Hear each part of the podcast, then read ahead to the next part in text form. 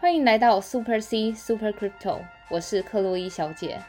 本频道会分享币圈投资知识、国外币圈资讯，所以不论币圈的新手老手，都能和克洛伊小姐一起进入币圈的世界。Let's go！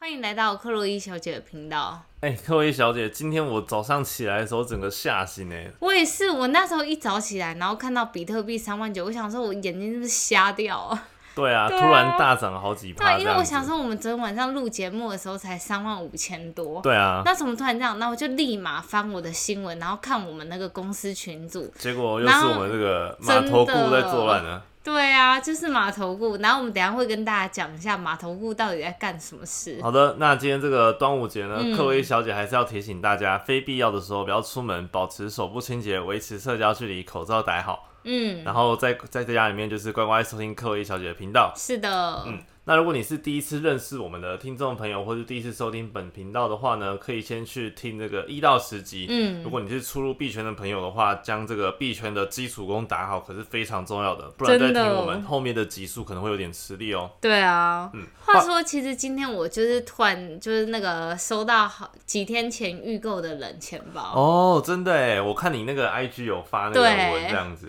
i g Facebook 我都有发那个现实动嗯态、那个是哪一家的冷钱包啊？ Cool Beat，哦，然后它非常薄，它就是那种我一收到，其实我自己现在已经有两个冷钱包，第一个就是 Ledger 最先有那个发开箱文影片，其实这些开箱文影片都可以在我的 YouTube 频道看到。然后所以我第一开始是用 Ledger，然后再来是那个 s e f p o 冷钱包，然后这一次是就是订的是 Corbit 的那个冷钱包，那哇，我就发现哇，Oh my god，就是它那个几乎就是跟你信用卡的薄度是一模一样的。是就非常非常的轻薄。然后我一开始还想说，到底要怎么充电？因为像冷钱包一般来说就是都是要充电，如果你不接 USB 做那个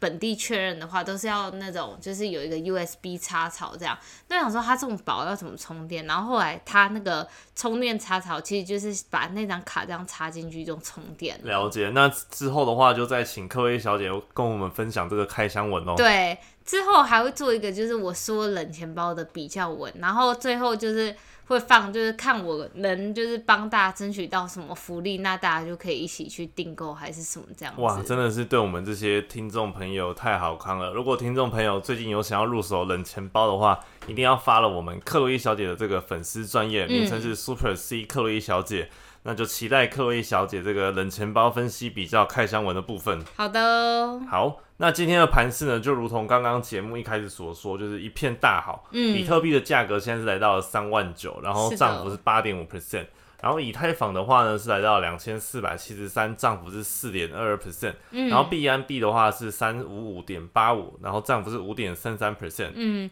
其实近期都还是有那个大饼领涨啦，所以你可以看到就是大饼之外的 o c o i 涨幅就相对的比较薄弱。真的，我的对啊 Ocoin 被套了一堆了呢。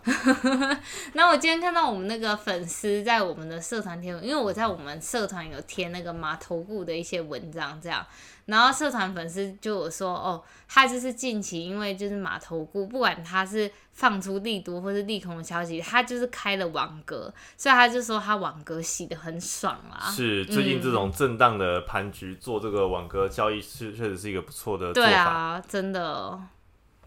好的，那我们今天就来进一下我们的新闻，然后说一下就是今天到底是码头顾漏了什么消息，然后导致币圈一边看涨，已经有一些那个微妙的一些阴谋论啦。好，首先就是马斯克反就是反驳一间新闻公司叫 Coin Telegraph，说他自己没有操控价格。其实事情的起源是有一间公司叫 Signia，它的 CEO 指控说，他们看到比特币价格波动是因为伊隆马斯克利用市场操纵的结果而影响的。然后他又说，如果这种情况是发生在一家上市公司的话，拜托就是那个证券证券委员会 SEC 一定要出来，就是调查以及严厉的制止他。啊这对样，但子话说这个虚拟货币的事件本来就是一个去中心化的一对个世界，所以到底这样子的一个作为要不要受到这种美国见证会的制裁，其实也很难嗯界定啊。对啊，现在就是还是处于一种比较灰色的地带哦多政啊。府状态，对，然后事情的起源就是那个 CEO 发了这篇推文，然后有一间新有一家新闻公司，它就是利用这件事情写成一篇文章。后来马斯克就是在 Twitter 上 retweet，就是反驳回去说，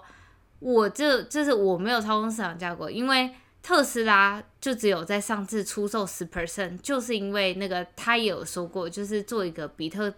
比特币的流动性测试啦。那除此之外呢，我就没有做市场操控，而且，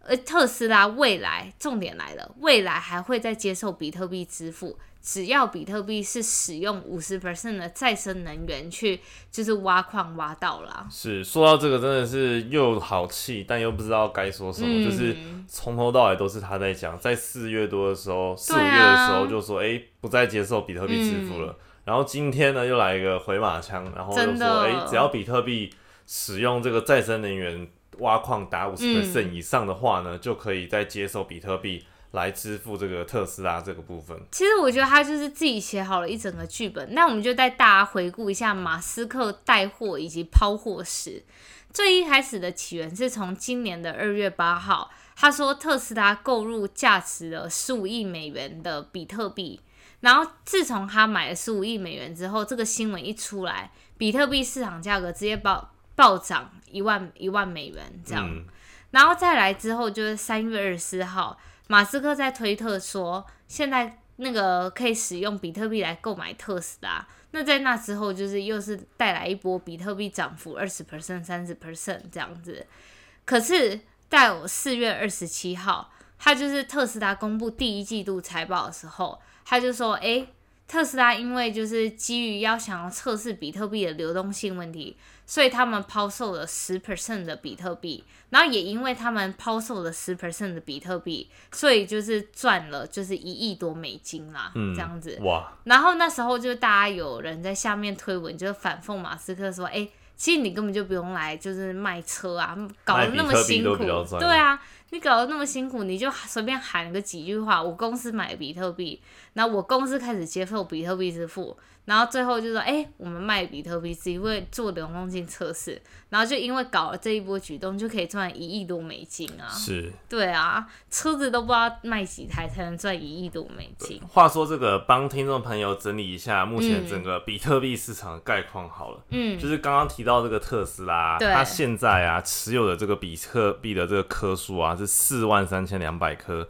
占所有机构是这样排名第七名。嗯那这个四万三千两百颗比特币呢，它占所有比特币的总市值大概是零点二三趴左右。嗯，那各位知道第一个就是第一第一大公司持有这个比特币最多的是哪一间公司吗？就是我们这个灰度基金，相信我们、哦我们的这个频道也常常就是对嗯有分享过，灰度基金就是这个虚拟货币，尤其是比特币的最大的这个投信托公司是啦。的，那灰度基金呢，现在手中所持有的这个比特币的数量是来到六十五万四千颗。那它当然就是全全世界就是最多持有比特币的这个公司，嗯，占整个总市值大概三点四九 percent 左右。嗯所以其实比特币这个市场真的是蛮神奇的。你看、嗯这么大一个市场，连最大的主力它也只能占市场的三趴，所以比特币的整个流通量啊，它对完全是看市场的方向。决定给它多少价值决定的，当然不排除会有大户可能抛货或者是嗯低对阶的可能，但是你看，连最大的这个灰度公司其实持有的比特币也占总市值的三趴而已，嗯，所以其实真要的操纵，其实某种程度上还是有难度的啦。真的，对像其实你看、哦，就是灰度持有这么多，可是他的话语权还是低过那个马斯克哎，就是人民的这个还是很跟从，就是我们码头菇的这个真方向的，啊，所以真的 KOL 真的好重要，真对的啊，寒水结冻。但其实话说，因为最近嗯我们不是也一直讨论到嘛，就是它含水是结冻的能力其实有慢慢下滑啦。但我觉得其实就是下滑之外，这一波就是。突然又涨了八 percent，是因为其实说真的，市场已经低迷了好一阵子了，就是好一阵子每天就震荡在三万三到三万五之间。其实这一小波小消息，真的是可以在就是比较低迷市场行情中，可以带来一个就是很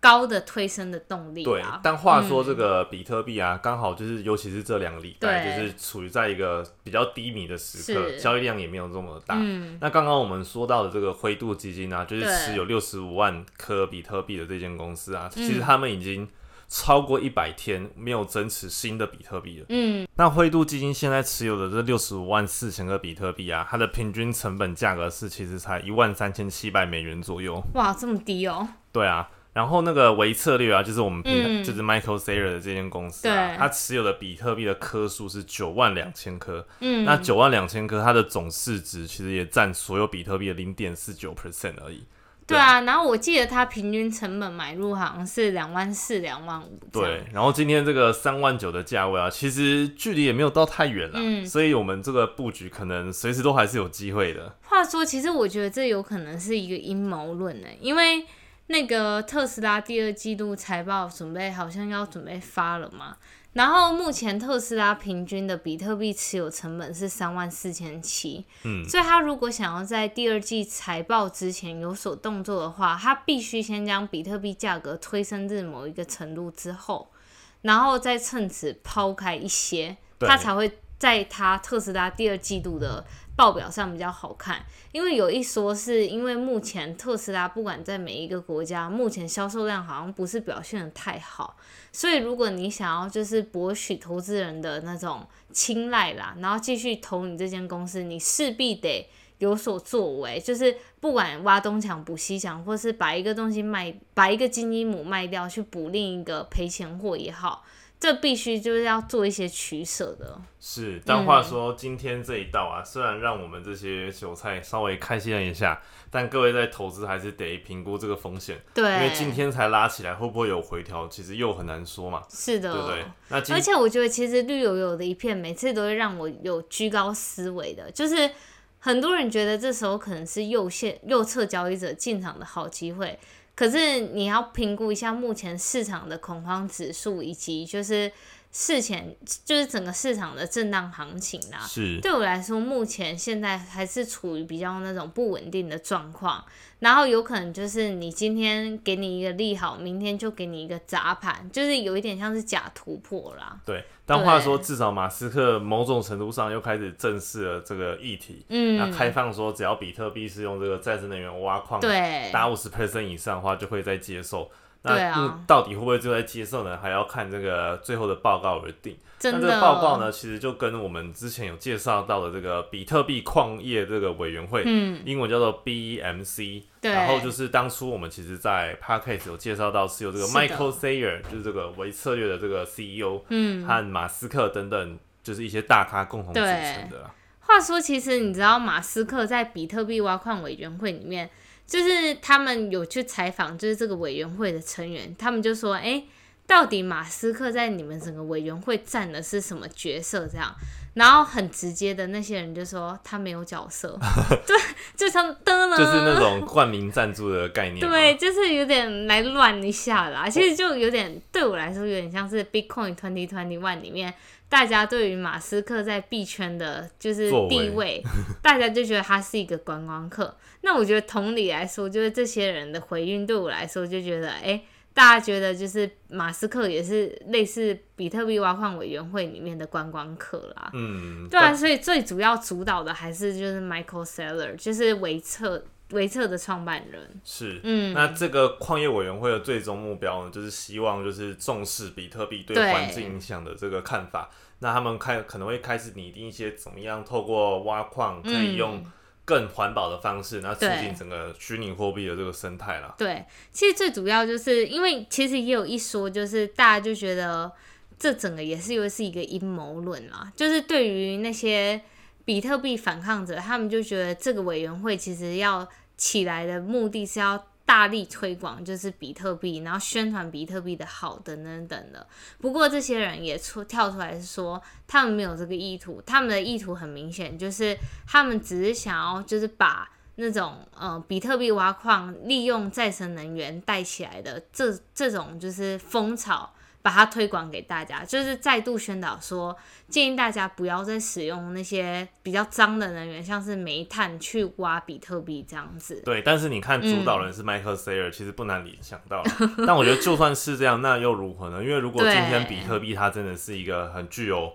魔性，就是很吸引、很吸引人的一个货币，它是一种点对点的对加密货币，然后改善金流体系。嗯，那如果能用一个更环保的方式，然后可能让更多大众接受它，其实也是一种世界为世界带来的改变啊。对啊，那就看不同角度的人对。对这件事情怎么看啦。的确，嗯，不但过我觉得就是真的，马斯克先前真的带起一波就是五一九之乱，导致币大跌，那时候从五万跌到三万、两万九嘛。对不过就是真的如我觉得就是像 Kathleen Wu，就是 ARK 基金木的头姐创办人，对，就像他说的，虽然他带起了就是币圈的整个混乱，可是他的确让我们整个重新反思了，就是挖矿行业这个事情。是对啊，就是让世界变得更美好，只是他用的一个比较那种残酷暴力的那种方法啦。嗯，但不管怎么样呢，至至少现在大家愿意正视这个问题。对，那一旦比特币这个问题解决之后，相信未来的阻碍一定会越来越少的。是的，话说，就是那个我们之前不是介绍那个萨尔瓦多嘛，就对是第一次第一个接受比特币嗯为法定货币的国家。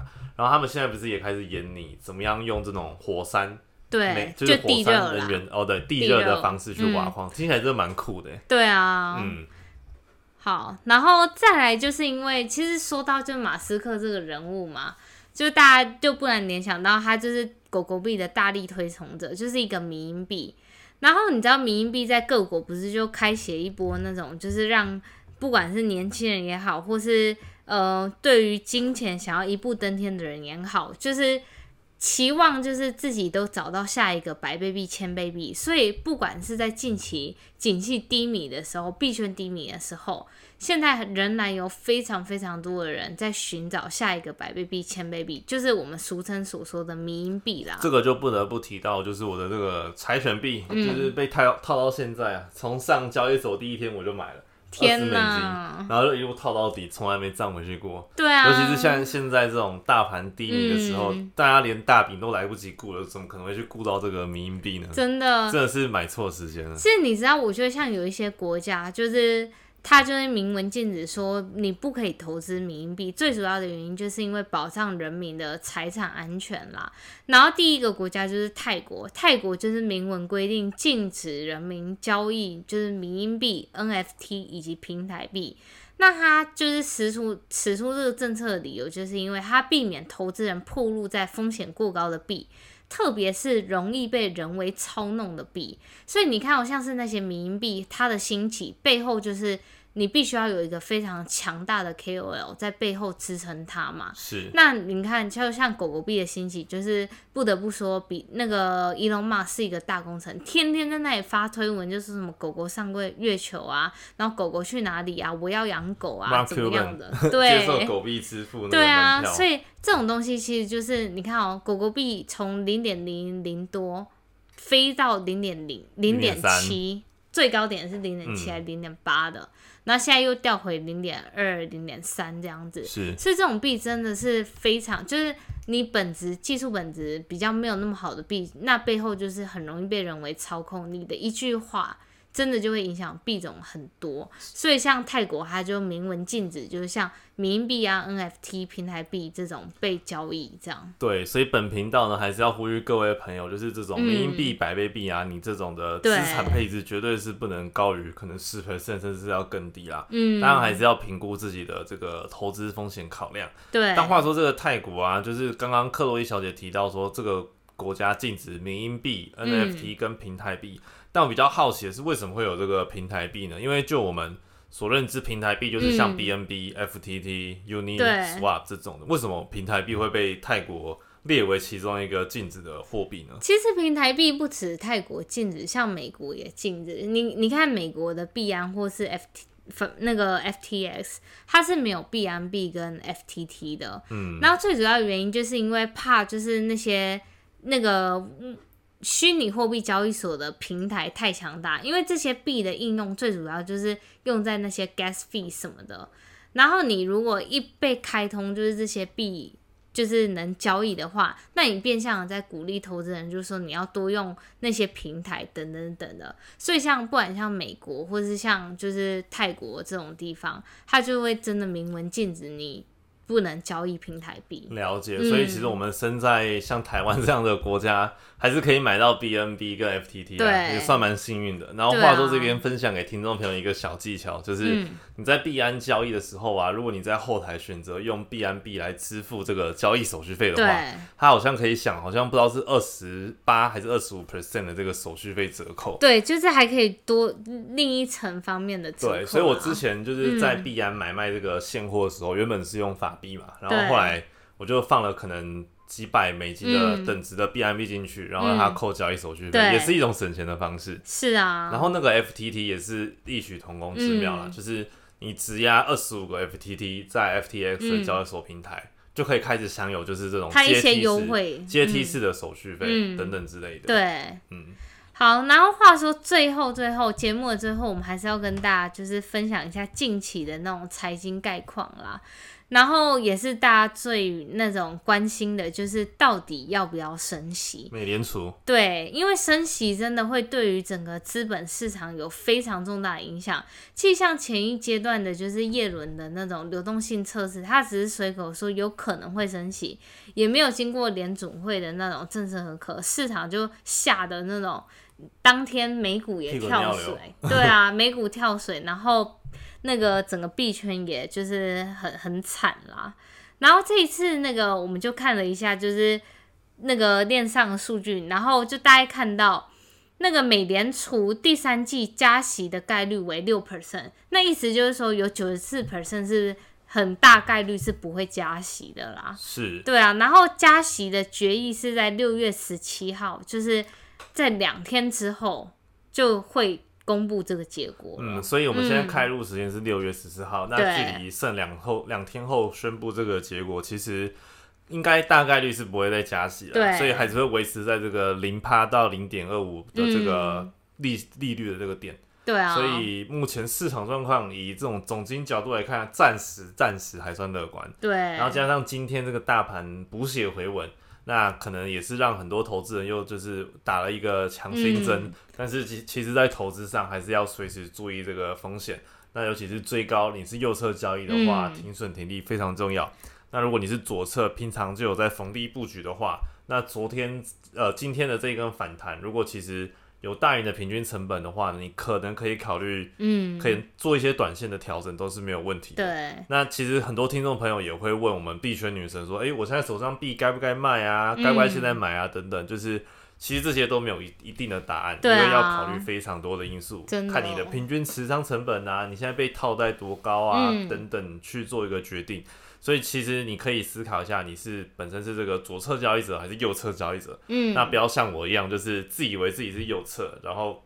开单下去，哎、结果马上回调之后，你又不 愿不愿意砍单，结果就像我现在一样被套。好啦，嗯那说了那么多，各位听众朋友在币圈打滚，还是要随时注意一些风险的问题。嗯，那今天是端午节，也祝大家就是端午节快乐。然是后的疫情期间，大家还是要多保重，对多啊，收听克洛伊小姐的节目。那如果你有什么好东西，或者是留言想要分享给克洛伊小姐的话呢，可以到我们 Apple Podcast 帮我们留五星好评，然后把你想说的话给克洛伊小姐。嗯，或者是你有看到什么近期有趣的事想跟克洛伊小姐分享的话呢，也可以私讯她的粉丝专业。对那克洛伊小姐看到的话，都会尽量去回复哦。对啊，或是大家就是比如说自己的工作内容是什么，也想跟我分享的也欢迎。哦，因为话今天我就是跟一个粉丝朋友聊天，我就觉得很有趣，因为他本身是工程师，对，然后我也是有一点那种工程背景的，然后就觉得聊天，然后就觉得哦，蛮多事情可以做的，所以就是。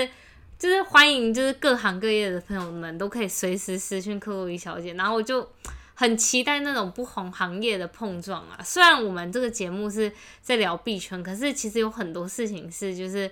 不只是谈币圈可以谈的，我们生活各个面向也都可以聊，哎、还有另外一个，这个可以讲吗？可以啊。就是今天你我听到你不是在跟另外一个也是币圈的朋友聊天，哦，对，然后后来才才知道他也是一个就是在做技术分析，然后也对在币圈打滚很久的一个朋友。是的，对啊。嗯，好啊。那如果你来自各行各业，想要跟克洛伊小姐嗯分享心事的话，也欢迎留言私讯她。对那我们今天的节目就录制到这边。如果觉得我们频道还不错，想要抖内给克洛伊小姐的话呢，可以到她的粉丝专业的置顶贴文，里面有她的抖内连接。那这个我们粉丝专业的名称是 Super C 克洛伊小姐。嗯，好，那就祝大家端午节佳节愉快。好的，本节目就录制到这，谢谢大家，拜拜。拜拜。